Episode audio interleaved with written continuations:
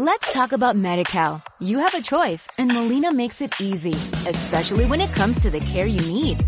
So let's talk about you, about making your life easier, about extra help to manage your health. Let's talk about your needs now and for the future. Nobody knows MediCal better than Molina. It starts with a phone call. Call 866-420-5330 or visit meetmolinaca.com. Let's talk today.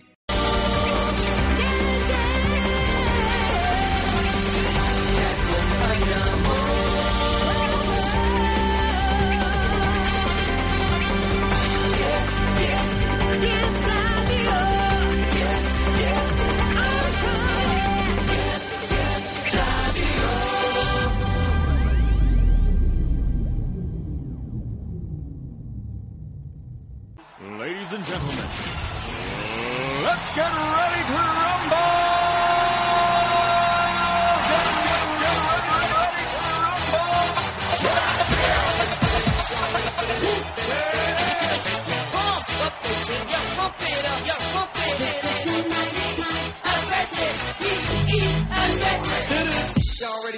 Bienvenidos a Club Touch Entertainment. Tarán, tan, tararararán.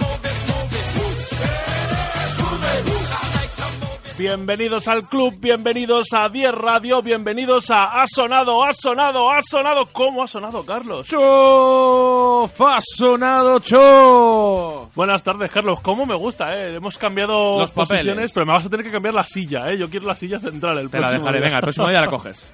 Bueno, ¿qué depende, depende si digo chof o no. Pues nada, eh, bueno, un poquito, ¿cómo decirte? Con el hype eh, muy bajo, Carlos, ¿no? Después de los dos primeros partidos de las finales, ¿te acuerdas que el lunes pasado nos despedíamos con los mejores deseos, ¿no? Y con las mejores... Hicimos debate, ¿no? Será Sí, las mejores finales de la NBA. la ¿Verdad? Veníamos, veníamos muy subidos, como digo, con el hype en todo lo alto y de repente nos encontramos con un 2-0 a las primeras de cambio, ¿no? A favor del conjunto de la Bahía de San Francisco. Y bueno, 14-0. como diría Guille Jiménez, ¿no? El, pa- el padrino de este programa, tenemos que hablar de Kevin, Carlos. Madre mía, qué finales de NBA está haciendo Kevin Durant. Acuérdate que el maestro Yao nos dijo que el MVP va a ser Stephen Curry, pero, nadie contó con Durant se y yo no sé ¿eh? por qué. Pues sí, no lo entiendo porque se está demostrando, ¿no? Que es el factor, eh, no, ni siquiera factor X, es el factor Durán, ¿no? En nombre, con nombre propio, eh, está desequilibrando lo que llevamos de finales. El primer partido fue un auténtico escándalo, Carlos. Lo vamos a contar ahora. Hoy no vamos a tener cabeceras, ¿no? De, de conferencias, No. no. vamos a viajar. Porque sería un remix raro. Efectivamente, vamos a viajar a un lugar concreto, pero antes terminamos este resumencito, ¿no? Terminamos de daros el menú, ya sabéis, que incluye café y postre, ¿eh? No os olvidéis. Pues como no están tan animadas las finales de la NBA como creíamos, al menos contamos con nuestro querido José, con el Jasmine, ¿eh? que al final del programa nos va a hablar eh, esos últimos 15-20 minutillos sobre lo que está pasando en las semis de la Liga Endesa, Que están que muy oye, sí que están bastante interesantes. Yo estuve ayer por la tarde viendo ese final del Unicaja Real Madrid, muy, muy divertido. O sea que, bueno, hay baloncesto a ambos lados del Atlántico y de momento, como ha pasado en algunos momentos de esta temporada, Carlos, el baloncesto europeo está mandando, ¿eh? Pues nada, pues vamos a poner esa sintonía que nos ha traído Isma y comenzamos con el programa.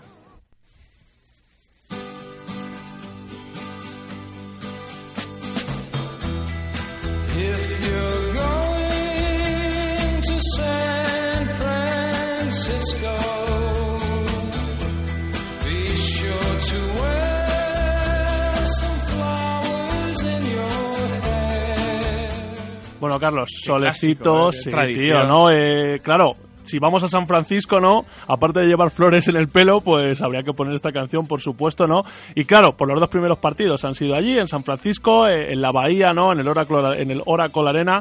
eh, y bueno, pues quería ambientar un poquito, quería poner la cosa, ¿cómo decirlo, Carlos? Así un poquito hippie, un poquito, no sé, amable. porque- relax, ¿no? Porque lo que está pasando allí no está siendo amable, ni mucho menos para los Caps.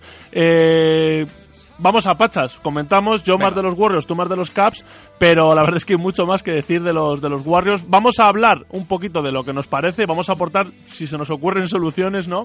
Pero hay que empezar diciendo, yo al principio lo que he traído, Carlos, son récords. Récords porque del primer partido hay poco que contar porque hubo bastante poco interés. Eh, la gente que se quedara hasta tarde, ¿no? Eh, como yo mismo y algunos de mis amigos, pues eh, al final del tercer cuarto, a mediados del tercer cuarto estábamos diciendo, madre mía, qué, qué noche hemos ¿Te entró el hipotecado. Nos entró, bueno, bueno, como estábamos acompañados aguantamos, pero sí, sí, la verdad es que dijimos, madre mía, mañana, mañana hay que madrugar, no hemos hipotecado la noche, porque el partido hay que decir que fue eh, Cavaliers 91, Warriors 113. Si esto os parece mucho, ya veréis el segundo partido, ¿eh? Pero claro, en este primer partido yo traía que apuntar, ¿no? Eh, digo, récords. ¿Por qué voy a hablar de récords? Precisamente por eso, porque partido hubo poco, pero sí que hubo. Punto uno, eh, la racha de los Warriors que se extendía del 12-0 al 13-0. Eh, terceras finales consecutivas de los mismos equipos, eso lo habíamos apuntado. Eh, terceras seguidas de los Warriors, porque hay que decir que los Caps, eh, no, perdón, eh, sí, terceras seguidas de los De los Warriors. de los Warriors Primera y los ganaron Caps, y eh, efectivamente, este era como el, el desempate, ¿no? Luego tenía que apuntar, que me ha parecido muy interesante, ¿no? Las siete seguidas de LeBron, de LeBron, eh, que sería la octava, contando aquella, aquel primer viaje a las finales con Mike Brown, precisamente, en el, en el otro lado, ¿no? Eh, tiene un balance malo, todo hay que decirlo, porque tiene tres anillos y han sido ocho viajes a las finales, ¿no? Bueno, O sea, tiene tres anillos. Tiene que tres ya de anillos. por sí es bueno. Bueno, que está bien, ¿no? Pero- Es un poco la Juventus. es un de poco, me, me lo NBA, has ¿no? quitado, me lo has quitado, lo tenía en la cabeza, ¿no? Eh, había que hacer ese, ese, ese comentario, ¿no? Esa referencia a la Champions. Habrá más a lo largo del partido, lo siento por los que no sean madridistas, ¿no? Pero, pero va a salir el tema. Pero sí, eh, tenemos, pues bueno, eh, dos equipos que prometían muchísimo, todos pensábamos que iban a ser, pues eso, ¿no? Que si las mejores finales de la historia, que si Partidos el mayor número, claro, mayor número de All-Stars que se reunían desde el 83, cuando todavía eran 23 equipos en la liga nada más. Quiero decir, todos los ingredientes eran los, los eh, necesarios y los esperados, pero nadie contó, lo decías tú antes, con el factor Durán. Du- Durán estaba in the house y, bueno, menudos numerazos, ¿no? 38 puntos, 9 rebotes, 8 asi- o- asistencias, 14 de 26 en tiros de campo y 3 de 6 en tiros de 3. Claro, mm, dices, bueno, ¿y contra esto qué hacemos, no? Porque el año pasado, claro, los Warriors estaban bien, pero... a Harrison. Claro, Barnes. he leído mucho eso, ¿no? Claro, Durán no es Harrison Barnes. Y además, para los que dicen, no, eh, ya sabéis que no, yo por lo menos no soy eh, muy famoso por mi amor a los Warriors, pero intento ser objetivo, ¿no? Y los que dicen, los haters de Curry, ¿no? Bueno, el verdadero MVP de este equipo es Durán. Eh, os voy a dar los números de Curry así, para que os hagáis una idea. 28 puntos, 6 rebotes, 10 asistencias, 3 robos, 11 de 22 en tiros de campo, 6 de 11 en triples. Eh, una barbaridad, una, una absoluta locura. A ver, están haciendo un poco al final los Warriors lo que todos nos imaginábamos cuando ficharon a Durán en la agencia libre.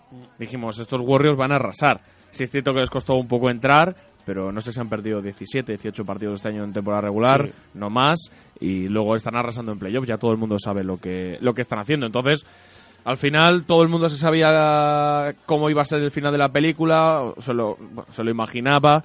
Eh, lo que pasa es que el guion falló un poco algunos Claro, partiditos. imaginábamos los contendientes de todas formas del duelo, ¿no? Este duelo a muerte ahí en el OK Corral. Pero claro, no nos imaginábamos que los pistoleros iban a estar únicamente en el lado de, de los Warriors. Y claro. un Kevin Durant Ismael que ha estado lesionado este final de temporada. yo, creo, yo creo que curiosamente O le ha descansado, venido- le ha venido muy bien porque está, está como un tiro, pero sobre todo eh, sin hacer ruido, ¿no? Como muy silenciosamente, es, es un poco Bob el silencioso, ¿no? Eh, está de fondo y cuando te quieres dar cuenta, pues eso, ¿no? Casi se mete en 40 puntos, eh, acertando en el tiro, pero también defendiendo, porque esto hay que decirlo y es para mí el gran mérito de los Warriors, ya lo hemos comentado en varias ocasiones a lo largo del año, pero es la defensa. O sea, eso es trabajo de Mike Brown, por cierto, que Mike Brown es muy gracioso, ¿eh? Con las gafas de color, es un tío Mike muy cachondo, pero es un especialista. segundo entrenador. Es un especialista defensivo y yo creo que le ha dado eh, la dimensión ¿no? que le faltaba a esos Warriors porque es verdad que la defensa que le están haciendo los Caps es una auténtica locura y se están demostrando dos cosas ¿no? en estos en estos playoffs, eh, sobre todo en las finales, que el nivel defensivo del este no tiene nada que ver con el defensivo del oeste y que defendiendo los Caps, aún haciéndolo bien en el este, no te da para defender a un equipo del oeste ¿no? y así se ha visto. Hombre, yo creo que más que equipo del oeste, Isma, lo que pasa es que no te da para defender a Curry, Durán, Claro, Thompson, eh, eh, Green. efectivamente el tema es ese, ¿no? Que aparte la estrategia era siempre tener a uno en el campo, o a Durán o a Curry. Claro, es como si tuvieras a dos Lebrones, ¿no? Eh, que es un poco lo que le pasó. Hablando del lado de los Caps, Carlos, yo lo que está viendo, mm, eh, me he subrayado aquí, ya sabes, en mis diferentes códigos de color, ¿no? 20 pérdidas de los Caps, 8 de Lebron. Eh, muy fallones, muy inconsistentes. Yo no sé si había nervios, yo no sé qué pasaba, pero no estaban seguros, no estaban tranquilos. Yo creo que al final eh, cometen el, error- el error, Isma, de hacer todos la guerra por su cuenta, Mm. sobre todo LeBron y, y Kyrie Irving, porque sí es cierto que Kevin Love es más jugador de equipo. Lo que pasa es que, bueno, no sé si lo has traído, pero la aportación del banquillo, sobre todo en ese primer partido, Sí, fue bastante eh, pésima. de hecho lo que ha apuntado y eso es una, un bueno un factor común en los dos eh, partidos es que realmente en, en eh, Caps los únicos que están aportando son el Big Three. Eh, LeBron en el primer partido hizo 28 puntos, 15 rebotes, 8 asistencias, bien, pero a punto 9 de 20 en tiros de campo, unos números bastante malos para lo que es LeBron y 2 de 6 en triples que está algo mejor. Eh, claro, con Irving haciendo 24, que no está mal, y con Love 15 puntos, 21 rebotes, dices bien, pero claro, es lo que estás comentando. Nadie del banquillo, J.R. Smith desaparecido, eh, Ayman Samper no está al nivel. El único que está aportando un poco es Richard Jefferson, pero claro, tampoco te da, ¿no? Tampoco con Richard. Jefferson. Con lo cual, ¿Cuánto claro. están echando de menos a De La Vedova? eh? Están echando En mucho el- el- la intensidad defensiva de la Vedova eh, y luego sobre todo que el banquillo de los de los eh, Warriors que de eso luego hablaremos en rumores no pero Iguodala bueno el, el renacido Livingston el descubrimiento del año Ian Clark porque nadie Sí, muy bueno. o sea, se sabía que era bueno, ¿no? Pero es uno de estos jugadores que salen abajo en el draft y de repente, bueno, pues eh, ven que tiene posibilidades de convertirse en, en futuro All-Star, dicen allí en, en la franquicia, ¿no? De, de San Francisco. y Bueno, a ver, lo bueno es que los jugadores eh, de rotación, esos jugadores de tercera línea, incluso de Golden State Warriors, como tienen tantos partidos los Warriors finiquitados al final del tercer cuarto, tienen muchos minutos. Y igual, mucho. eh, incluso hay algunos partidos que llegan a jugar 10-12 minutos por eso mismo. Imagínate no, en unas finales de conferencia. Lo hemos visto en los playoffs, claro. Es que lo, lo mejor de todo es que sigue la tendencia de lo que, lo que demostraron en playoffs, ¿no? Ganando los partidos con ventaja, con, con- distancias grandes, llegan a, la- a las finales y es lo mismo. En el tercer cuarto solucionaron el partido, ¿no? Eh, si quieres utilizamos el tercer cuarto de Sí. puente, ¿no? Porque pasó exactamente lo mismo en el segundo partido, que ha sido esta madrugada. Eh, las sensaciones de Caps algo mejores. Yo no sé si tú llegaste a pensar, Carlos. Yo sí en algún momento me engañaron. Yo pensaba que había posibilidades. Se Lo fueron al más descanso. en el segundo partido. En el segundo, por eso te digo, ¿no? Que en el segundo partido yo esta noche sí que ha habido momentos que me lo creía. eh, se fueron al descanso. eh, la 60 canasta de Irving antes Claro, del descanso fue 64 clave. al 67. Dije, ya están aquí. Claro, muy cerquita, ¿no? Estaban, decías, oye, venga, y te aguantabas despierto y de venga, vamos a aguantar. Pero Pero los claro, descansos de la NBA son muy duros. se ¿eh? hacen largos, ¿eh, Carlos? Ese viajecito. ¿20-25? No sé, a mí se me hacen larguísimos. No Ese viajecito a la nevera que no lo perdona nadie, ¿eh? Te vas ahí. Es que además lo apuras para, para no comerte lo que has cogido antes de que empiece el tercer cuarto. Efectivamente, ¿eh? Coca-Cola, el sandwichito. Yo soy muy de sándwich ¿Sí? de, de pavo, Carlos, con su Eso es muy- lechuguita. eso es muy americano, con ¿eh? Es que a mí me- me- los anuncios Mantequilla americanos... de cacahuete. Este, llama. alguna vez he tenido, pero lo estoy dejando, Carlos, que luego solo se paga el día que es siguiente. muy buena. Así, a mí me Pero da, a mí a me mí da no resaca, a mí me da resaca, me levanto ahí... No digo, me gusta, no me gusta. Me levanto pastosete. Se me Nada, pega la lengua al paladar Estás ahí. con ella. Sí. Nada, nada, sándwich de pavo eh, con su lechuguita, su mostaza y aguantar un poco el tipo, pero es eso, ¿no? Lo que te decía, puente común, tercer cuarto de ambos partidos, otra vez los Warriors eh, se pulen a los Caps, ¿no? Eh, empiezan con esa ventaja nada más que de tres, los Caps empiezan a, se llegan a poner a uno, pero ahí empiezan a enchufar, aparece otra vez Durán, aparece otra vez Curry y cuando te quieres dar cuenta te vas al descanso 93-72. O sea, al, al final del tercer cuarto, Es que ya 93-72. Otro partido, o metes un buen parcial de inicio de cuarto, de último cuarto, o si no, otro partido que se Claro, en ese momento parece. dices, me voy a la cama, aguanto, va a haber milagro. No, no tiene pinta de que vaya a haber ¿Qué milagro. optaste? Yo me fui a dormir como un campeón que hoy había que madrugar, Carlos. Luego al final los Warriors metieron casi 40 puntos Nah, en el nah. último cuarto. Luego, luego está viendo el, el resumen del último cuarto y digo, mire, hice bien en irme a dormir, ¿no? Vamos, auténtica exhibición y otra vez eh, se repiten los mismos patrones que, que en el primer partido, ¿no? Eh, Durán y Curry eh, inmensos, numerazos, volvemos a tener a un Durán, eh, a ver dónde lo tengo, porque tengo aquí un jaleo de, de Creo letras. que lo he visto por aquí. ¿Puede ser esto? Eh, no, pero estos son los números del primer partido. No. Pero bueno, te quiero decir, otra vez Curry y Durán papelitos. estuvieron inmensos. Eh, ¿Dónde tengo el segundo? Aquí está, efectivamente. Bueno, ahí pone Eh, lo eh, bueno, dato que he apuntado que me ha parecido curioso y aún así, el resultado, vamos a decirlo, Cavaliers 113, Warriors 132. Como veis, os decía, si os pareció bien el primer partido, el segundo más todavía. O sea, los Warriors 132 puntos, lo que hay que decir que además es un récord. Que esta gente, pues ya sabes que no hay noche en la NBA, incluso en las finales en las que no se bata un récord. Es. Desde las finales del 87 entre Lakers y Boston Celtics no se marcaba tantos puntos, o sea, no se encajaban tantos puntos en una en un partido de finales de la NBA Eh, y el récord lo tenían los Lakers, bueno, lo siguen teniendo, ¿no? Que fueron 141 puntos a los Boston Celtics de Larry Bird. Ojo, ¿eh? Unas finales que, que acabaron Palabras ganando- mayores, ¿eh? Claro, el dato curioso y fueron unas finales igualadas, pero las acabaron ganando los Lakers en el sexto partido, 4-2. No digo yo que pueda ser este el resultado que se vaya a repetir, pero es bastante probable. Y ya te digo, pues bueno, los, eh, los Warriors se colocan segundos, ¿no? Con esos 100 132 puntos que le han endosado a los Caps. Y lo que te decía, números, anotaciones, eh, Durant 33 puntos, 13 rebotes, mm, otra vez unos números, unos porcentajes Además, muy buenos. Durán siendo Durán. Porque mete, se juega los triples con confianza, los tiros esos que tiene desde la esquinita de, Claro, pero ojo, de la bombilla, las 4, entradas. 4 de 8 en triple, o sea, ni siquiera es egoísta y se vuelve loco, no. No. O sea, yo veo unos números de tiro, un volumen de tiro bastante Normal. aceptable, ¿no? Eh, con, Son dos cuenta- triples por cuarto. Claro, con lo que comparte, ¿no? Pero claro, es que los, los porcentajes son altísimos. Ya te digo, 13 de 22 tiros de campo, 4 de 8 en triples, un 50% en triples. Es lo que dices tú, selección de tiro eh, inmensa. Sí, se un triple de esos que se juega porque él lo vale Sí, y los no, enchufa. porque sí, Pero ¿no? los demás, son- sobre todo eso, muy buena selección de tiros. Por eso te digo, entonces te encuentras con esto y luego incido en lo que decías tú, el banquillo. Eh, dobles dígitos de hasta 5 jugadores en los, en los Warriors. Por supuesto, Curry, 32 puntos, 10 rebotes, 11 asistencias, triple doble. Otra vez la prueba, ¿no? El que diga que este no es el MVP de los Warriors, pues será el MVP de los Warriors compartido con Durant, pero es un auténtico MVP ¿Tú y ha llegado a que si siguen las cosas como están, aquí se lo darán? ¿A Curry o a Durán? Va a ser complicado. Hombre, igual por el factor novedad se lo dan a Durant, no lo sé. Eh, están siendo muy determinantes ya el ambos. año, ¿eh? de, el año que ganaron las finales Se lo dieron a Iguodala. se lo dieron a Iguodala. Sí, sí, no lo sé. O sea, va a estar complicado. Hay que ver, ¿no? Cómo se va desarrollando esto. Pero es verdad que es que los dos están a nivel MVP. Claro, ahí está la clave de los Warriors. Si Pues que tienes a dos tíos a nivel MVP, claro. ¿Te acuerdas que nos dijo el maestro que iba a compartir MVP? Iban a alguien? compartir. Pues igual era el de las finales. Habrá que ver todavía el de la temporada regular, ¿eh? Que eso se quedó ahí en el aire, pero... Es que, que no se sepa todavía eso. Ya, a mí eso no me ha parecido un acierto. Veremos, ¿no? Luego a ver, ahora a finales de junio, claro, ya con el bajón, ¿no? Pensando en las vacaciones. eh, Eso es 7 de junio, ¿no? ¿O ¿Cuándo es? Eh, ¿Es no, no, a, draft? es a finales, claro, es que yo no sé si está después del draft, ahora mismo no me acuerdo, pero el draft es el 21, si no me equivoco. Entonces eso tiene que ser antes, un poquito ¿no? antes. Pero el 19, el 20 con el... pero muy pegado, por eso te con digo el escenario montado, Ya ¿no? veremos, ¿no? Pero bueno, en cualquier caso lo que te decía, números, eh, aparte de los de Curry y los de Durán, Green 12 puntos, Thompson 22, que ha recuperado un poquito, que venía haciendo unos números malos, 22 puntitos, Livingston 10, Ian Clark otros 10. Claro, es que con eso que haces, ¿no? Luego mirando los de los Caps, es que los únicos que alcanzan dobles eh, figuras anotadoras son LeBron, Love e Irving. Los demás no alcanzan los 10 puntos ninguno, vamos, que algunos ni anotan, ¿no? Entonces, claro, eh, Tristan Thompson está tristón, o sea, no está. No. Eh, J.R. Smith No, está le está comiendo y que te coma McGee. Pero es que se le pues, ve sin confianza. Mina la moral. Pero tú te fijaste, había momentos que tiene opciones debajo del aro de subirla y se caga, tío. Le entra ahí el miedo y no la sube. No la Porque sube. saben que yo creo que están un poquito ahí diciendo a ver si va a tener que tirar todo al LeBron. Pero es que LeBron no, no le da todo el partido. Otros 40 minutos ayer y se le veía fundido en la segunda parte, eh, fallando más de la cuenta, aunque tuvo mejores números.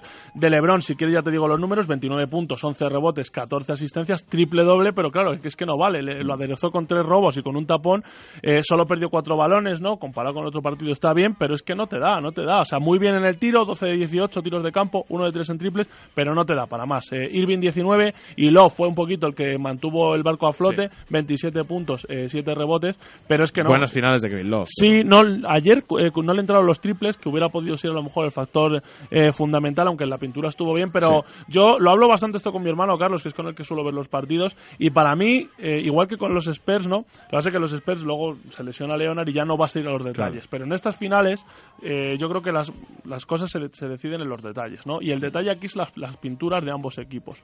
Entonces, claro, tú miras en los Caps y miras en los Warriors y la pintura de los Warriors, sin ser la leche, eh, el oficio de Pachulia, la agresividad de, de Jabal, eh, Green, que es muy duro, eh, pues yo los veo ahora mismo que se comen tanto a Tristan Thompson como, Como a bueno, Kevin Love. y es que claro, pero es que Kevin Love tampoco es un interior en ataque. No, luego tienen, por ejemplo, a Walter Tavares, que podría haber metido ahí por lo menos altura en- y, y ni le convocan. Por eso te digo, pues se empezó a ir al traste un poco la pintura de los Caps, ya sabes, con lo La lesión de Bogut era la clave, Mm. porque incluso yo creo que hubiera sido titular y igual Tristan Thompson hubiera sido suplente en estas finales. Sí, la ¿eh? verdad, sobre todo a mí me está sorprendiendo mucho el nivel bajo de Tristan Thompson, sobre todo para lo que es él ¿no? en intensidad, eh, que fue un poco el que mantuvo El a los pasado Caps hizo un- contra, unas pedazos de finales contra tremendas. Por eso también. te digo que ah, esperemos que ahora en, en, en Ohio, ¿no? En, en Cleveland resuciten, pero es que la verdad es que las sensaciones Echan de menos a Chris Anderson.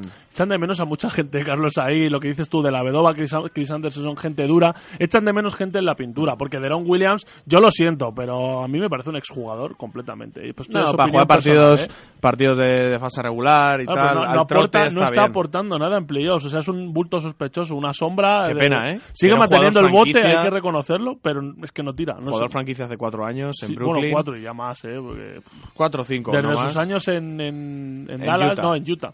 En Utah no. En Utah con... Con Joe Johnson. ¿no? Con Joe Johnson, efectivamente. No sé, la verdad es que yo, o sea, es verdad que ahora te pones a verlo, también es muy ventajista la lectura habiendo visto el partido, ¿no? Los dos partidos, pero es verdad que se te quedan cortos los Caps. Les falta, les falta algo o les falta que J.R. Smith, que Iman Samper eh, den un paso al frente. Que Irving esté mejor, porque a Irving le estoy viendo un poco flojo. Eh, no hizo un mal partido anoche, pero yo creo que se espera mucho más de él. Muy obcecado en meterse en la pintura también me pareció, ¿no? Se llevó algunos tapones descomunales y luego hay que comentar, eh, me río porque es verdad que es una exageración lo que le hace Curry a LeBron. No sé si has visto la jugada.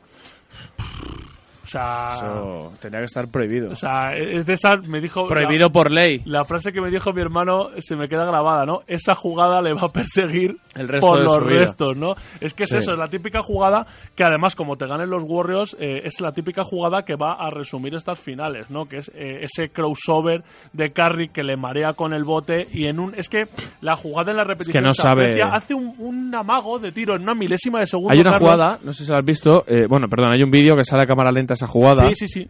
Es que se te Es hace que larga ahí- la jugada, es que ahí ¿eh? es donde se aprecia, porque le va mareando, le va amasando, Lebron más o menos aguanta, pero es en ese momento que te digo, en el que Mm. hace el amago de tiro, pero bota en, un, en nada, en décimas de segundo Sí. todo, Ahí es donde le mata. rompe completamente y luego la sube, ¿no? Entonces sí, es jugada que es verdad que anímicamente puede definir una final y bueno, veremos a ver, ¿no? Eh, de todas formas, ahora vienen los partidos en Cleveland, volveremos a escuchar la música del enterrador, de, de la, del wrestling, Sí. de la WWE, El wrestling. que, que aludían mucho a que esto iba a ser como un combate de lucha libre, pues bueno, no lo ha sido, la verdad. Yo no vi a los, a los Caps en el nivel más duro ¿no? que podían ofrecer. Entonces ya te digo, veremos ahora, ¿no? Cuando la serie viaje a Cleveland, vamos a ver si son capaces de ofrecer la dureza y la intensidad que se les, que se les presupone a los Caps, porque bueno, supongo que se picarán, ¿no, Carlos? O sea, tú ahora mismo... Hombre, eh, digo yo que es que mm, la final pasa por el siguiente partido. Claro, yo te digo, eh, he estado mirando... los No van a levantar otra vez un 3-1. Claro, pero es eso, ¿no? Te, me iba a referir a eso. El año pasado estábamos a estas alturas igual que estamos ahora.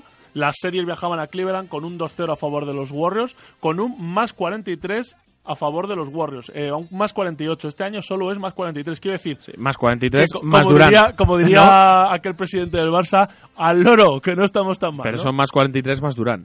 Sí, efectivamente. A ver, te quiero decir, el factor Durán pesa mucho, pero bueno, que si lo miramos sobre el papel, aún con Durán, eh, no estamos tan mal. Las cosas no están como estaban el año pasado, pero bueno, es verdad que las sensaciones son otras. Las sensaciones son que, eh, primero, los Golden State son un equipo que no han perdido un partido en playoff y que están arrasando. eh, y segundo, es que eh, te tiene que minar la moral porque no has tenido opción en ninguno de los dos partidos en una final de la NBA. Sí, no es que te hayan este ganado el segundo, final ¿no? Que- por 10, 8 puntos. No, no. Claro, para mí lo por 20, por sintomático 25. de este segundo partido, porque el primero hemos dicho que tuvo poca historia, es que este tuvo más. Los Warriors llegan a perder 20 balones, que son los mismos que pierden los Caps en el primer partido y Eso se es. llevan un buen palo. Bueno, pues los Warriors pierden 20 balones en este partido. Los Caps dan buenas sensaciones, por momentos defienden bien y se van al descanso vivos y sin embargo acaban perdiendo eh, bueno pues de casi 20 puntos no Eh, eh, eh, no sé reciben 132 puntos ya te digo el segunda segunda eh, paliza más grande no o, o anotación más alta de, de unos de unos eh, finales de la NBA cómo te tienes que sentir no te tienes que ir a casa un poco Hombre, eh, la bronca, de. Lebron, la bronca de, de Lebron en el vestuario me hubiera gustado escucharla. ¿eh? Bueno, si se parece un poco a la que tuvo con los periodistas, ¿no? La que está teniendo, está realmente se le nota, se le nota molesto, cabreado, eh, no quiere atender a nadie. Sí, no, no, es que se le ve, con lo cual, claro, mm, te da que pensar porque dices, bueno, es que has mejorado, claro, él dice, hemos mejorado, pero no es ni de lejos, ¿no? El nivel que tenemos que dar. Porque al final, cuando por ejemplo re- eh, retiran a, a Tristan Thompson de- del banquillo, eh, del, de la cancha, ¿quién sale? Es que Eh, no recuerdo quién salió en ese momento. Creo que fue uno de esos momentos en los que jugó con quinteto pequeño, con Small Ball, con Kevin Love y Con LeBron. Jefferson, sí, igual. sí, por eso te digo que fueron los más, los hombres más altos. Kevin ¿no? Love contra Jabal McGee no, no No, tiene y, y por, por ratos funcionó, pero mm, es eso. Pero te, cuando- te funciona igual es un quinteto Isma para remontar partidos. Sí, no, no, no, no es un quinteto para mantener resultados. Claro, pero y- por eso es lo y que te digo. ¿no? Para mí el, el detalle es eso. Al final lo que es diferencial es la pintura. A ver, no es lo que decide el partido, pero es lo que te decía, ¿no? Ese añadido cuando está funcionando todo, cuando está funcionando Durán, eh, Curry, en este partido todo el mundo estaba anotando, como hemos dicho. Con lo cual, claro, si encima Jabal Magui hace lo suyo y, bueno, Pachulia estuvo bastante mal el otro día, ¿eh? Tenemos que hablar de Zaza porque no... Bueno, también te digo, o sea, Zaza yo creo que ha estado rindiendo por encima de sus posibilidades eh, gran parte de los Zaza playoffs, tiene un chollo que seguramente se lleve un anillo de la NBA y no se lo imaginaba Claro, nunca en su Pachulia- vida. pero ¿por qué está ahí Pachulia? Por el por el límite salarial, porque hay que Claro. abaratar Porque costes no cobra nada. y no te puedes permitir más, ¿no? Hombre, es un jugador que a la hora de calidad-precio tampoco es es Que no está mal, pero- no es poco rentable. ¿Tú crees que si pudieran elegir teniendo margen salarial sería Pachulia el pivo de los No, pues ya está, ¿no? Sería Pero a lo mejor sí. David Lee en su momento, no te- Pero siempre has calidad.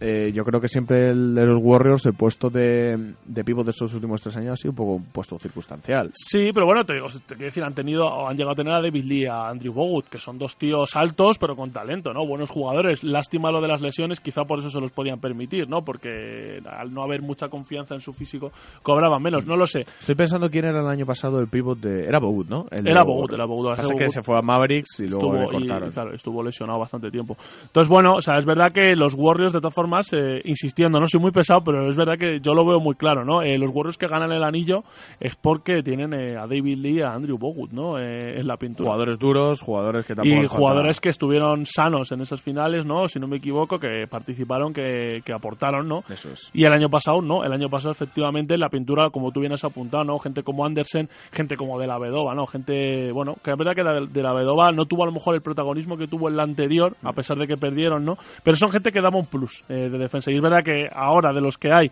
Tristan Thompson es de quien se espera más en esas labores defensivas y yo le he visto, pues lo que decías tú, flojo, desaparecido, sin confianza. Bueno, pues Isma, vamos a ir a beber un poquito de agua, nos vamos a ir a la, a la publicidad. Antes os recuerdo redes sociales. Eh, 10 barra baja radios el Instagram. A ver. Eh, barra baja 10 radio es el Twitter. 91 522 20 97 es el teléfono fijo. ¿Te puedo silbar yo el próximo día? Venga. Y 646 878 007 es el WhatsApp.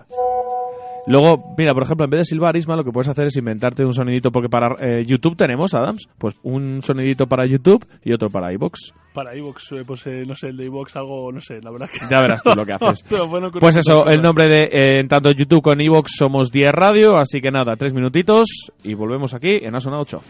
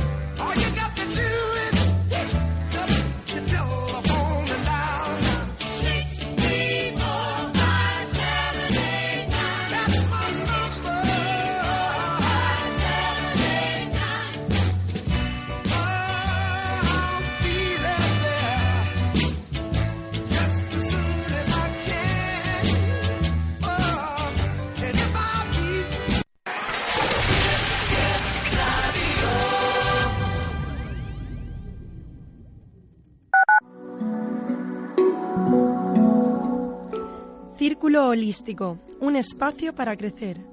www.circuloholístico.com con Ariel.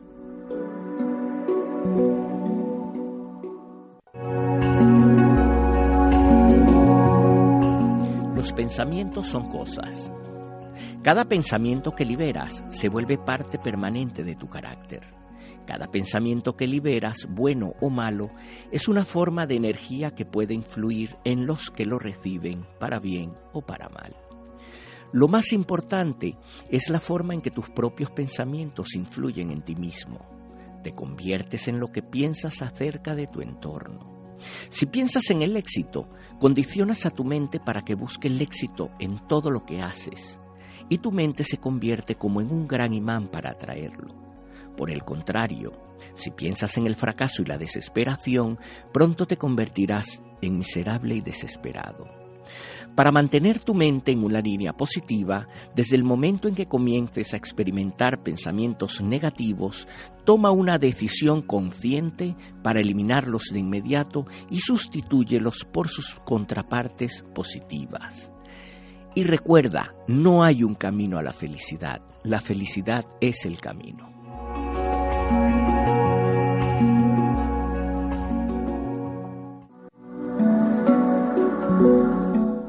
Círculo Holístico, un espacio para crecer. Comunícate en el 629 382870.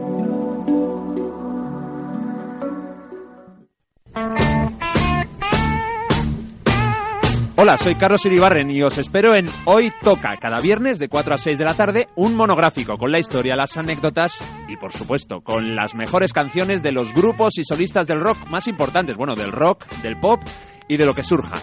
Hoy Toca, en 10 Radio.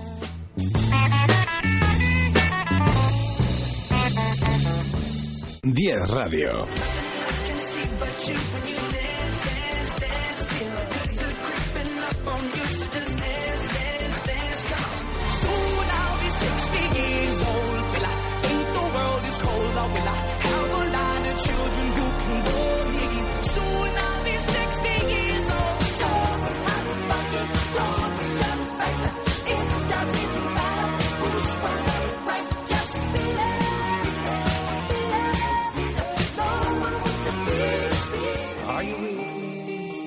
Diez Radio, te acompañamos. 10 Radio.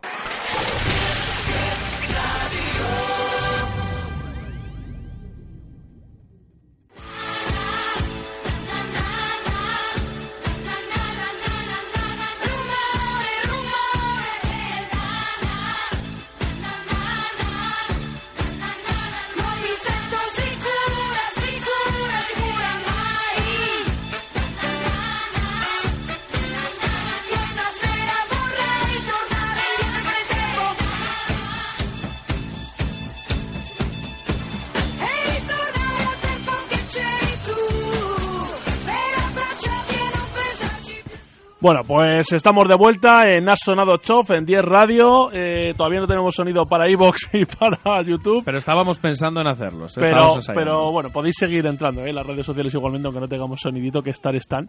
Y nada, vamos a hablar un poquito ¿no? de rumores, ahora que la temporada está terminando y hay muchos equipos que llevan de vacaciones, algunos desde abril casi, y algunos, pues bueno, se han pasado de vacaciones toda la temporada, ¿no? Esa es otra historia. Pero eh, hay mucho movimiento, hay mucho movimiento en los despachos, está todo el mundo pendiente del próximo 1 de julio, en el que ya se, se abre la- la- el mercado, ¿no? La agencia libre, queda un montón de gente por ahí pendiente de a dónde va a ir a jugar el año que viene. Y tenemos, pues eso, muchísimos rumores, ¿no? La carrera no da abasto, la verdad es que hemos estado hablando con ella y nos ha dicho, ah, dejarme, porque estoy ya... Dejarme. eh, me tenéis eh, aburrida. Entonces, pues bueno, yo voy a empezar hablando de los San Antonio Spurs porque yo me quedé muy frustrado eh, con ese final Sí. de temporada de los Spurs, a pesar de que el primer año post-Duncan ha sido muy positivo, eh, unas finales de conferencia y nada menos que ante, bueno, pues el que de momento puede ser uno de los dos o tres mejores equipos de la historia, pues sin Kawhi, sin Tony Parker, pues bueno, oye, no han estado mal. Eh, pero ¿qué pasa? Los Spurs ya están pensando en la próxima temporada, esta gente no se rinde, eh, además es muy probable que nos regalen otra temporada por encima de las 50 victorias, cosa que han hecho en los últimos 20 años, ¿no? O incluso por encima de las 60. Eh, ¿En qué están pensando para poder alcanzar ese objetivo? Pues más que ellos, que también lo está pensando sobre todo el protagonista Chris Paul, que la semana pasada creo que decíamos que era poco probable, ¿no? Que Bounarowski, nuestro querido eh, Mike Wazowski. ¿no? Que le decimos aquí, el ojo de Monstruos S.A., pues decía que era poco probable por el tema del límite salarial, que no hay espacio en la plantilla, qué tal, pues resulta que se están empezando a, a plantear que igual sí es posible que Chris Paul se lo esté pensando. Yo te lo decía, Carlos, Chris Paul tiene que estar hasta las narices, ¿no? Por mucho que le guste Los Ángeles y por mucho que le guste la pasta, eh, tiene que estar un poco cansado de perder, ¿eh? de no haber llegado ni siquiera a una final de conferencia en estos seis años que lleva en Los Ángeles. Hombre, a ver, primero hay que tener en cuenta que Los Ángeles eh, cobraría 100 millones más, ¿no? Sí, sí, sí, a ver, es- que es... Que yo, oye, jugar en los Clippers y cobrar 100 millones más. Dijimos no dos- mal. 200, 260, dos- ¿no? no, no, 200, 203, más de- bueno, son más de 200 por 5 años. No, es no está mal, ¿no? burrada, y yo me la jugaría. Pero sí es cierto que Tiene si quieres 32 una- entre, entre 100 y 200 millones que no te vas a gastar en tu vida, pues bueno, puedes Con ganar todos los 100, contratos te publicitarios vas, que a, tiene. te vas a San Antonio y por lo menos luchas por estar en, en finales de conferencia. Claro, es que ese es el tema. Dicen que a él le seduce mucho la idea de ser entrenado por Greg Popovich y de eh, unir fuerzas con Kawhi Leonard. No sabemos si le da tanta ilusión jugar con Pau Gasol porque creo que no guardan muy buena relación ¿no? de, de los eh, enfrentamientos de los últimos años allí en, en Los Ángeles. Han tenido algunos piques, pero bueno, igual son de estas cosas que se quedan en la cancha. Aunque tengo yo mis dudas eh, de si al final, llegando con Chris Paul a los Spurs, se mantendría Gasol. Se mantendría Gasol Se y otros el- porque esto es lo que dicen que es el principal riesgo y que no encaja a lo mejor con lo que han sido los pasos de la franquicia en los últimos años, porque claro, firmar a Chris Paul quiere decir desmantelar prácticamente el equipo, porque claro, el límite salarial es el que es y en los San Antonio Spurs andan muy ajustados, con lo cual gente como Patty Mills, como... Eh, como eh, Jonathan Simmons, como el propio Pau Gasol, eh, son gente que a lo mejor tendría que salir para hacer hueco a Chris Paul. Y entonces, claro, interesa, ya lo, comentábamos, Carlos, interesa hipotecarse de esa manera por un jugador de 32 años. Bueno, te puede dar 3-4 temporadas a muy buen nivel, pero es arriesgado, ¿no? Entonces vamos a ver, a no ser que Chris Paul se baje el sueldo, se, bueno, se acepte bajar sus pretensiones para que todo pueda encajar. Bueno, veremos a ver qué pasa con Chris Paul. La verdad es que sería uno de los fichajes, si no el fichaje del, del verano, una vez más por San Antonio sería, Spurs. sería eh, un, agit- un agitador del mercado, sin que duda. es lo y- que pasaría con pues lo que pasó hace un par de años con la Marcus Aldridge. Sí, o incluso con lo que podría pasar con Durán el año pasado, que acuérdate que llegaron a tener bastantes opciones de hacerse con Durán los propios Spurs. O sea que, bueno, eh, el que está haciendo ya deja hueco, eh, por, si, por si acaso quiere entrar a Es de, de Wayne Dedmon, eh, el Sí, pivot el que este año hemos hablado mucho de él, 27 años, primera temporada en los Spurs, ha rendido a muy buen nivel, ha llegado a ser titular, pues va, va a ser agente libre en el 1 de julio, ha dicho que no va a ejercer su, su player option eh, y que va a renunciar a los 3 millones y pico que le ofrecen Spurs, a ver si llega algo mejor. Dicen que no es improbable que se quede en Spurs, pero tampoco es improbable que si le llega una buena oferta eh, la acepte, porque es verdad que un jugador como Dedmond pues está en el típico momento que has hecho una temporada muy buena, te ganas el contratazo y a vivir los próximos 3 No 4 sería mal, cinco. no sería mal, mal pivot para Knicks. ¿eh? Joder, ¿cómo sabía que me iba a decir a los No, Knicks? lo Tú sé, te es lo que quieres es- llevar todo yo tengo la mente en reconstrucción. Sí, Isma. ¿no? Y Ricky Rubio, ¿qué pasa, tío? Que es, es la noticia recurrente, ¿eh? De los Bueno, Knicks. si quieres hablamos un poquito de ese rumor que sacaron Sí. nuestros compañeros del diario AS y es que los Knicks vuelven a estar interesados por Ricky Rubio, se preparan pues para otro verano movidito en los despachos, hemos hablado ya de que interesa Holiday, de que incluso se puede interesar por la continuidad de Derrick Rose. Y la de Carmelo Anthony he leído, ¿eh? Que Mm. dicen sus antiguos antiguos compañeros, ¿no? Excompañeros que ven bastante probable que Carmelo prefiera quedarse en New York. Bueno, lo que sí está claro es que eh, Derrick Rose no ha hecho una mala temporada. A mí me ha gustado mucho la Sí, temporada de Derrick una, Rose. una, una temporada, tío, para firmar por el máximo. que Pero es eso, no es una temporada para firmar por el máximo. Derrick Rose, que es otro jugador que también sonaba para base de San Antonio Spurs. Sí, hace, sí, sí, sí, eso sí lo, estu- lo estuvimos comentando y de hecho, a ver, esa base de quedarte sin Patty Mills, claro, ¿a quién prefieres, no? ¿A Patty Mills o a Derrick Rose? Porque es verdad que vendría para ser a lo mejor el base titular, relegar al banquillo a Tony Patty Parker. Mills es un jugador más especialista en triples. A mí me gusta mucho Patty Mills. Yo no cambiaría a Patty Mills por Derrick Rose, yo jugaría otra cosa, buscaría otro otro complemento, ¿no? Pero bueno, pues, todo puede pasar, ya veremos, ¿no? Es eso, va a ser un verano entretenido, Carlos, ¿eh? La verdad. Bueno, para entretenidos, la familia de, de Ball, porque bueno, hemos leído una noticia que si quieres, Sisma, te leo al Sí. pie de la letra, y es que la Bar Ball, que no la barba, Es papi. papi, aleja a su hijo Alonso de su sueño de fichar por Los Ángeles Lakers. Según una, una fuente de Estados Unidos, el periodista Jordan Schultz, todo parecía indicar que el matrimonio entre Los Ángeles Lakers y Lonzo Ball era un hecho, pero sin embargo los Lakers no elegirán al jugador formado en un club porque no le consideran una estrella potencial y no les gusta su entorno, especialmente la figura de su padre. no me extraña, no nos gusta ninguno. Las continuas meteduras de pata de su progenitor pues podrían estar alejando al jugador de su sueño de vestir la elástica de los Lakers. De todas maneras, el próximo 7 de junio tiene un entrenamiento privado en las instalaciones de Los Ángeles. Sí, hay que Entiendo que no le quieras por su padre. Lo que no entiendo es que no le quieran y decir que no es una estrella potencial. A ver, pero es que eso también es muy complicado de saber, Carlos. potencial ¿eh? es. A ver, sí, por potencial, evidentemente. Por yo- potencial era que, que es difícil, sí, es difícil negarlo, ¿no? Pero es verdad que, hombre, me ha gustado esto porque venía yo muy ufano con mi noticia, ¿no? Sobre que si los Lakers estaban planteando, eh, bueno, el traspaso de, de gente como, como eh, D'Angelo Russell o de Brandon Ingram, ¿no? Que iban a, no, perdón. Eh, Brandon Ingram es el intocable, se estaban pensando a Jordan Clarkson y a, y a D'Angelo Russell, ¿no? Son un poco los, los que parecía que tenían más papeletas para salir, para hacer hueco precisamente a Alonso Ball y presumiblemente también a sus zapas de 400 dólares, ¿no? Había que hacer hueco a todos y a papá también, a toda la familia. Papá. Y ahora, claro, yo venía, he entrado por la puerta, ¿no? Y, y veo a Carlos ahí en la redacción y me dice, no, no, si Alonso Ball igual no va. Y nos hemos puesto aquí a mirar, ¿no? Y mirando, mirando, A me he encontrado, me he encontrado, claro, hasta que hay medios que dicen que incluso los Sixers, que son el número 3, tampoco lo ven del todo claro. Jerry Oye, pues mira, Colangelo, si llega al 8, claro, no, pero mm, sí, a los Knicks también, ¿no?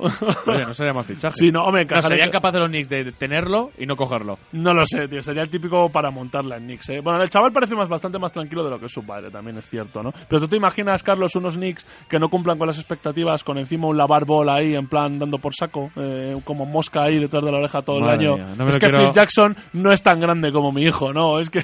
No me lo quiero ni, ni imaginar, Ismael. Sería para verlo, ¿no? Pero bueno, en cualquier caso, esperemos que, que Magic Johnson Ya sabéis, ese presidente de operaciones de los, de los Lakers, decida a lo mejor, ¿eh? a ver, que demuestre ahí por qué le han fichado. Esperemos que tenga buen ojo. Y lo que dices tú, va a entrenar con los Lakers, pero también presumiblemente, y esto quiere decir que no las tiene todas consigo, con Sixers también. ¿eh? Bueno, pues vamos a ver eh, otros rumores, si quieres te comento. Dion Waiters, según él, el mejor escolta de NBA, pues que va a ser agente libre, tras rechazar 3 millones de, de los de los Miami Heat. Por otro lado, un rumor que suena cada vez más fuerte es que el excompañero de Blake Griffin, Jared Dudley, habló con un periodista sobre la posibilidad de que eh, la estrella de Los Ángeles Clippers pues tuviera la posibilidad de salir como agente libre. Pues eh, parece ser que Dudley mencionó que Griffin podría ir a Miami Heat Mm, pues por mira, Chris Bosh. Pues hablando precisamente, te lo iba a decir, ¿no? De los hits, ha estado hablando mucho últimamente de, de la condición eh, médica de Chris Bosh, ¿no? De esos coágulos eh, pulmonares, me parece que son, que le han alejado de las canchas durante ya, pues son un par de años, me parece, ¿no? Ya, ya está pasando el tiempo. Parece que al final los médicos de la NBA desaconsejan que vuelva a jugar, o sea, que parece que al final va a rescindir contrato con los hits y eso le va a dejar margen salarial a los, a los de Miami para, a lo mejor, lo que estás diciendo tú, traerse a Blake Griffin eh, si se va Blake Griffin de Clippers, volviendo, ¿no? Al principio esto es un círculo Sí. vicioso, eh, a lo mejor sí que habría muchas más opciones de que Chris Paul acabara en Spurs. Hombre, el equipo sería peor. Claro, pero te digo, ¿no? Pero Que- puedes vender a Blake Griffin, o bueno, a Blake Griffin agente libre, Carmelo Anthony en un traspaso a Los Ángeles Clippers, perdón. Y ahí, pues bueno, Carmelo Chris Paul, de Andre Jordan y ya Y está. te da eso para meterte en una final de conferencia, Carlos. No, no sé si te da, pero por lo menos es un movimiento de Los Ángeles Clippers. Sí, pero no lo sé. La verdad es que va a ser, o sea, es verdad que va a ser difícil competir con dinero a los Clippers, pero competirles en propuesta deportiva me parece que va a ser más fácil de lo que nos creemos. Bueno, más rumores que tenemos por ahí, Isma. No, yo ya me ¿Tienes quedo bien. más? No, yo creo que hay que dejar de descansar a Rafaela, eh, que también tiene Bueno, te cuento un, último y ya, y es que eh, se espera, eh, André Iguodala va a ser agente libre este verano y se espera que reciba interés Ah, bueno, sí, cierto, sobre cierto. eh, de equipos como Minnesota, Atlanta Hawks o Phoenix Suns. Sí, a este respecto. Yo voy a decir lo mismo, pienso en reconstrucción. Yo a este respecto te digo lo que, lo que he estado leyendo, ¿no? Me parece que Durán sabe que tiene una, una joya entre las manos y no la va a vender, no la va a empeñar. Y no me refiero no solo a Iguodala, sino a todo el rooster de los, de los Warriors, que evidentemente el año que viene va a sufrir modificaciones porque es que no hay dinero para todos. Pero Durán ya lo ha dicho por activa y por pasiva y me parece que es un tipo que en ese sentido cumple, que no va a, vamos, que se va a bajar. Eh, parece que es sensiblemente el sueldo para que quepa todo el mundo. Y uno de los importantes es Iguodala, no hay que dejarlo que se vaya. Así que yo apostaría por la continuidad de, de André Iguodala. Bueno, pues hasta aquí Carra. Toca hablar de baloncesto doméstico. Sí, sí, volvemos del otro lado del Atlántico, así que vamos a escuchar la melodía, ¿no? Eh, que nos anuncia que llega el Jazzman. Lift me, won't you lift me above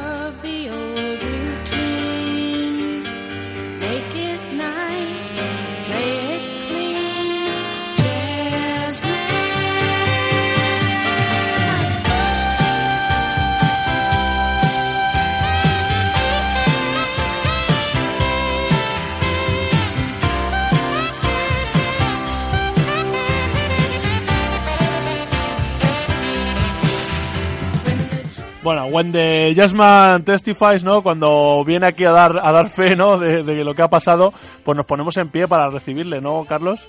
Sí, bienvenido Jazzman. Muchas gracias, os podéis sentar, ¿eh? Eh, como si ya ya tenemos casa. una edad, nos vamos cansando. ¿Cómo estás, José?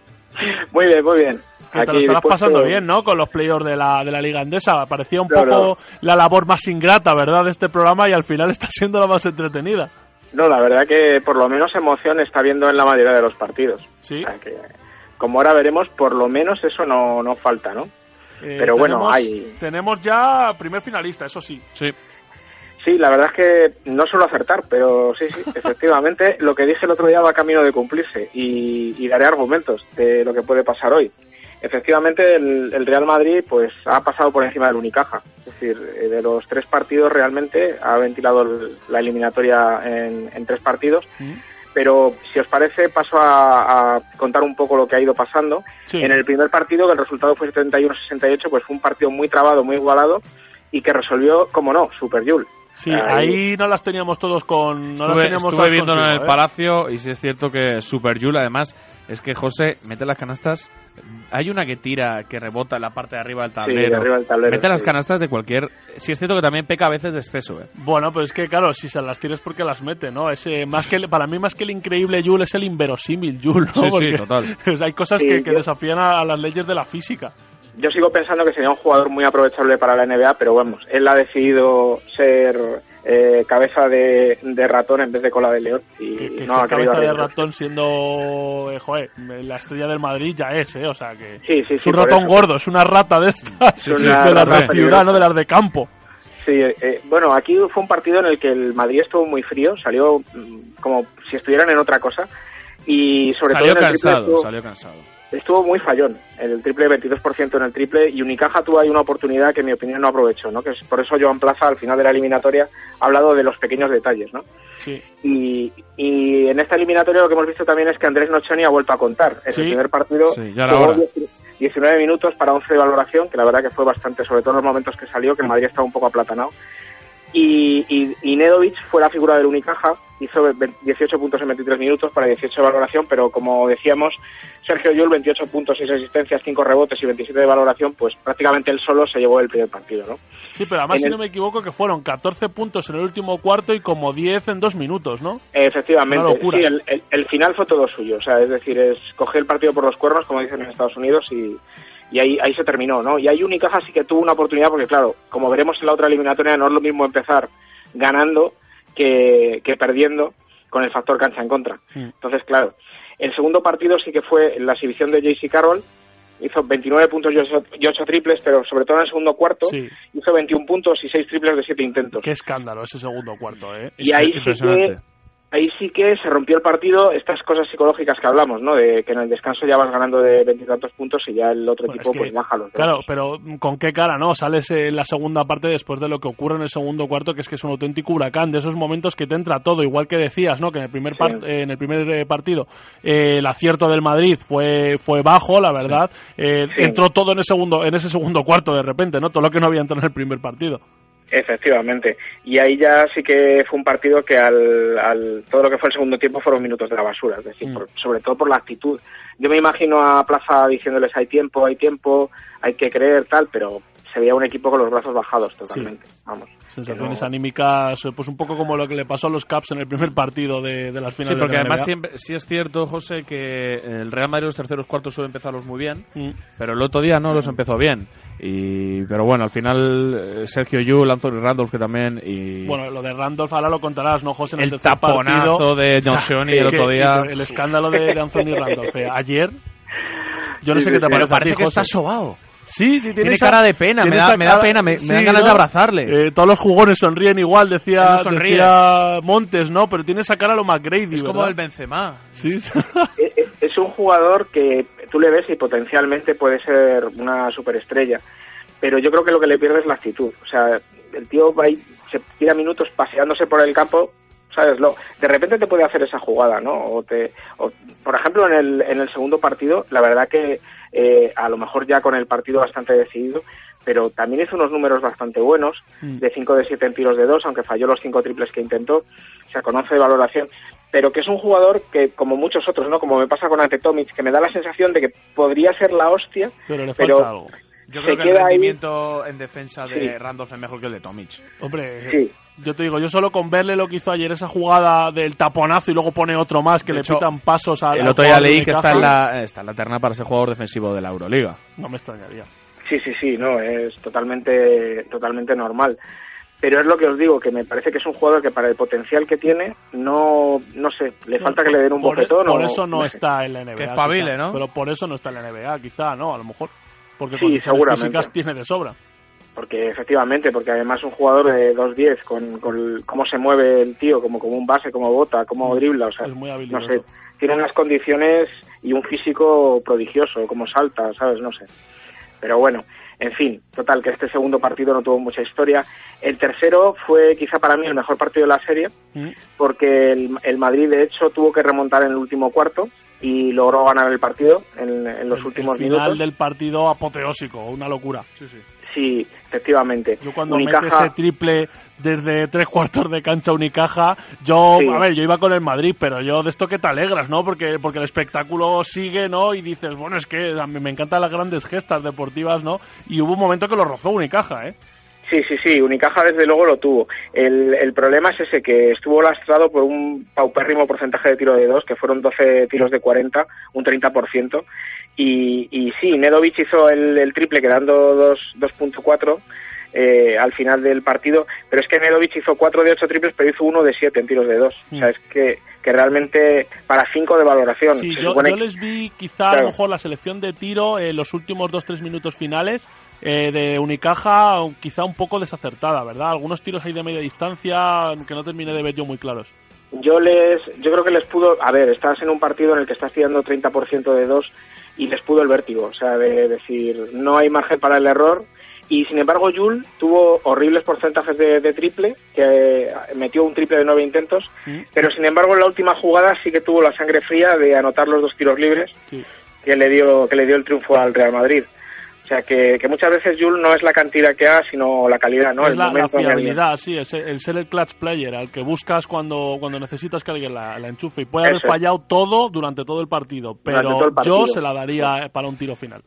Eso es. Yo como soy muy mayor, pues me acuerdo de un jugador que es Mike D'Antoni, que es el actual entrenador, que tenía eso. Cuando jugaba en Milán, era, era eso. Llevaba cero puntos, entraba en los dos últimos minutos, te hacía tres triples, te ganaba el partido. Con esa cara de suficiencia eh, que tiene de Exacto. Antoni, que con los sí, años se le ha ido poniendo más cara de, de, de- paleto tejano, ¿no? Sí, sí, de, de no sudar. Bueno, este partido, ya por terminar con la eliminatoria de Madrid y, y Unicaja, en mi opinión lo gana, lo gana Real Madrid con Reyes y con Ayón, que por fin dan un rendimiento ahí consistente, Sí. tanto en... eh, prácticamente apabullan a Unicaja en el, en, en el juego interior, ¿no? Totalmente, es decir, ahí eh, con 13 de valoración Reyes y 17 Ayón, que Ayón se va sacando la espinita de, Sí, de la- de bueno, pues, tampoco se puede ganar, ¿no? La Euroliga es una competición muy complicada, pero bueno, se tienen que rehacer y es eso, ¿no? Y competir como lo están haciendo en, en el campeonato doméstico. Eh, y bueno, en la otra eliminatoria, José, eh, todavía está todo por decidir. Ha habido un poquito de todo también, ¿no? Ha habido Sí. partidos muy buenos de Basconia, también muy buenos de Valencia. Eh, ¿cómo, ¿Cómo ves tú el desarrollo de esta, de esta Ah, serie? A ver, aquí es al contrario de lo que pasó con el primer partido del Madrid Unicaja, que es que Vasconia cuando tuvo a Valencia contra las cuerdas no lo remató y ahí con un gran San Emeterio con 31 de valoración se llevaron el primer triunfo. Aquí tam- también el listón arbitral ha sido distinto, ha sido mucho más alto con las faltas y sí que ha habido buenos porcentajes de tiro de los equipos, paradójicamente. Es decir, eh, los árbitros han cortado mucho el juego subterráneo y, y el body check. Sí, que se han quejado, ¿no? Los jugadores del Madrid del arbitraje de Unicaja, por cierto. Sí, sí, sí. Y bueno, aquí Joan Sastre fue el, el, que puso, después de estar bastantes puntos abajo, eh, a dos minutos del final puso un parcial de 2-11 con dos tiros libres. Y ahí eh, Valencia demostró que es un equipo con más pozo. Que yo por eso le he dado favorito en esta eliminatoria, porque para mí en los momentos importantes tiene más, tiene más herramientas, digamos. Sí, no, yo ahí, a pesar de lo que dijera nuestro baloncestólogo Beltrán, que es muy vasconista, yo estoy contigo. A mí me parece que el equipo que ha creado este año Valencia Basket es muy, muy sólido y muy fiable.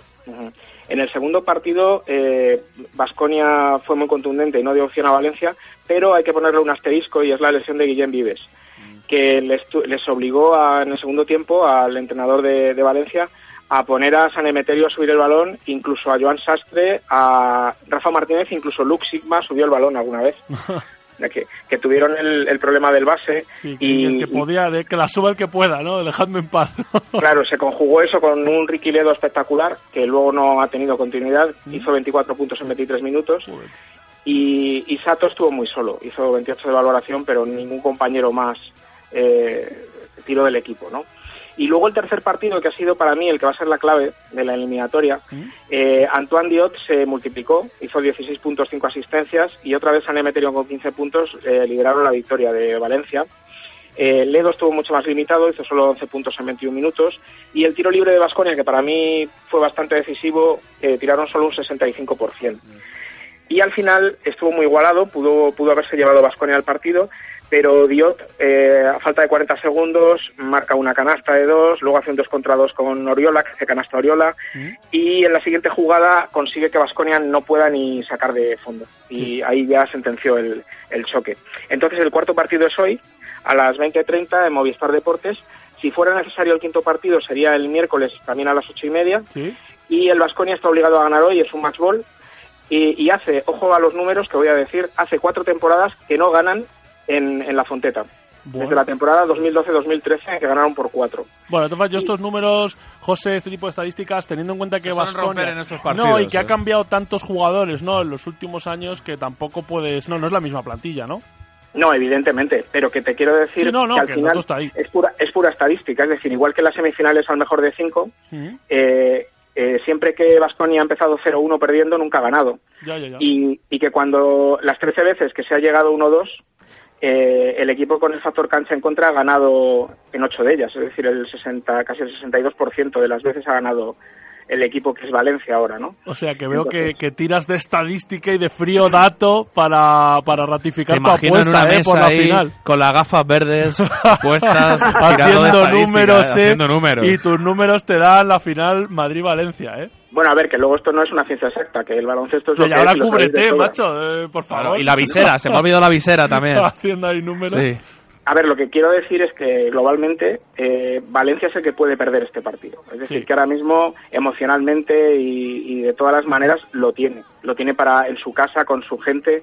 El público estuvo espectacular en el tercer partido. O sea, que debe Hombre, estar es una oportunidad histórica. ¿eh? Este Valencia merece más premio del que para mí está teniendo esta temporada, que mira que ha ganado esa Eurocup, ¿no? Yo creo que tiene que por lo menos que competir la Liga Andesa. Yo estoy contigo. Yo creo que la final va a ser Madrid-Valencia. Hombre. Sí, yo, yo lo creo. Bueno. Y bueno, comentaros una cosa, que si gana Valencia, eh, la final empezaría el viernes a las ocho y media. Este mismo tarde. viernes ya, rápido Sí, todo. señor, viernes 9.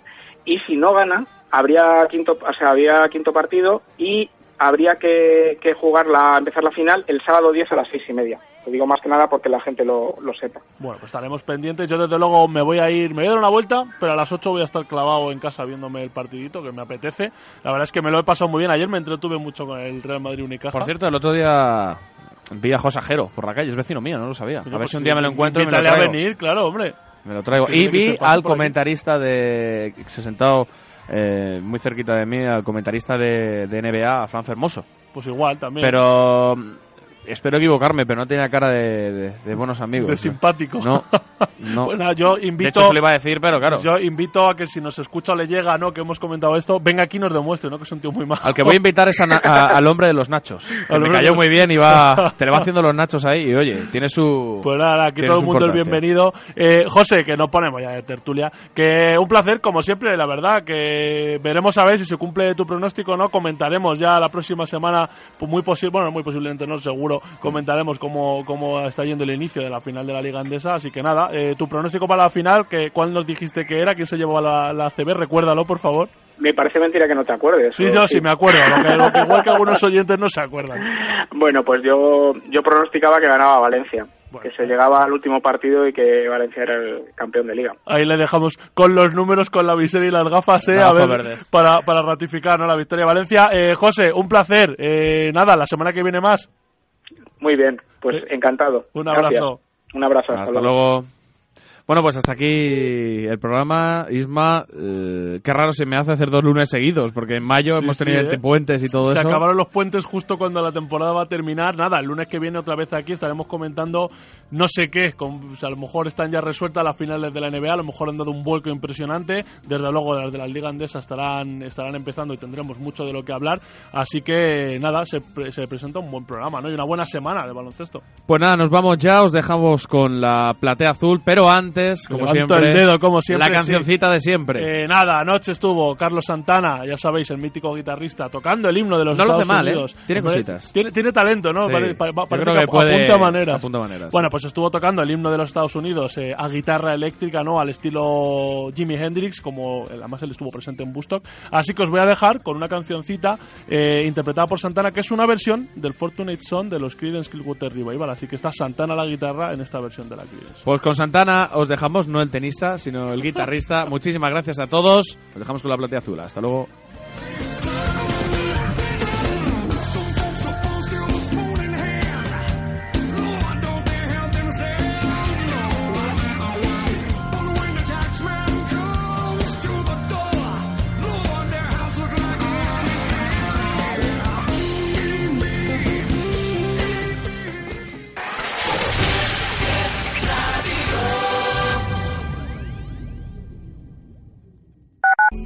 Problema financiero. Las cuotas de la hipoteca se me acumulan y no veo forma de solucionarlo. ¿Conoces a Aidan Credit? No. En Aidan Credit te ofrecen este tipo de soluciones. ¿Por qué no les llamas? Estudiarán tu caso. ¿Tienes el teléfono? Claro. 900-101-854. Aidan Credit. Infórmese de cómo pueden ayudarle a solucionar sus problemas financieros. ¿Sueñas con viajar? Descubre el mundo con Viajes Cuoni, especialistas en viajes a medida y lunas de miel. Las mejores ofertas para viajar a Asia, América, África, Maldivas. Elige tu destino ideal en www.cuoni.es. Viajes Cuoni. Más de 100 años haciendo realidad los sueños de millones de viajeros.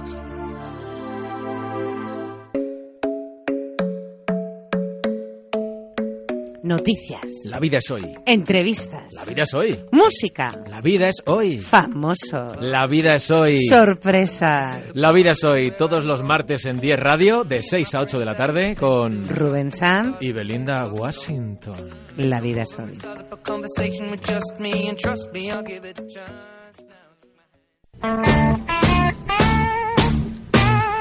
Hola, soy Carlos Iribarren y os espero en Hoy Toca, cada viernes de 4 a 6 de la tarde, un monográfico con la historia, las anécdotas y, por supuesto, con las mejores canciones de los grupos y solistas del rock más importantes, bueno, del rock, del pop y de lo que surja.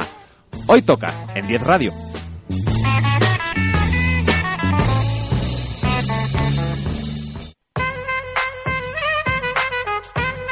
¿Quieres estar al día de la actualidad más divertida de nuestro panorama? Pues no te pierdas de lunes a viernes de 12 a 1 del mediodía Actualidad 10 con Ángel Pizarro, Meriseta Prats. Let's talk about MediCal. You have a choice and Molina makes it easy, especially when it comes to the care you need. So let's talk about you, about making your life easier, about extra help to manage your health. Let's talk about your needs now and for the future. Nobody knows MediCal better than Molina. It starts with a phone call. Call 866-420-5330 or visit meetmolinaca.com. Let's talk today.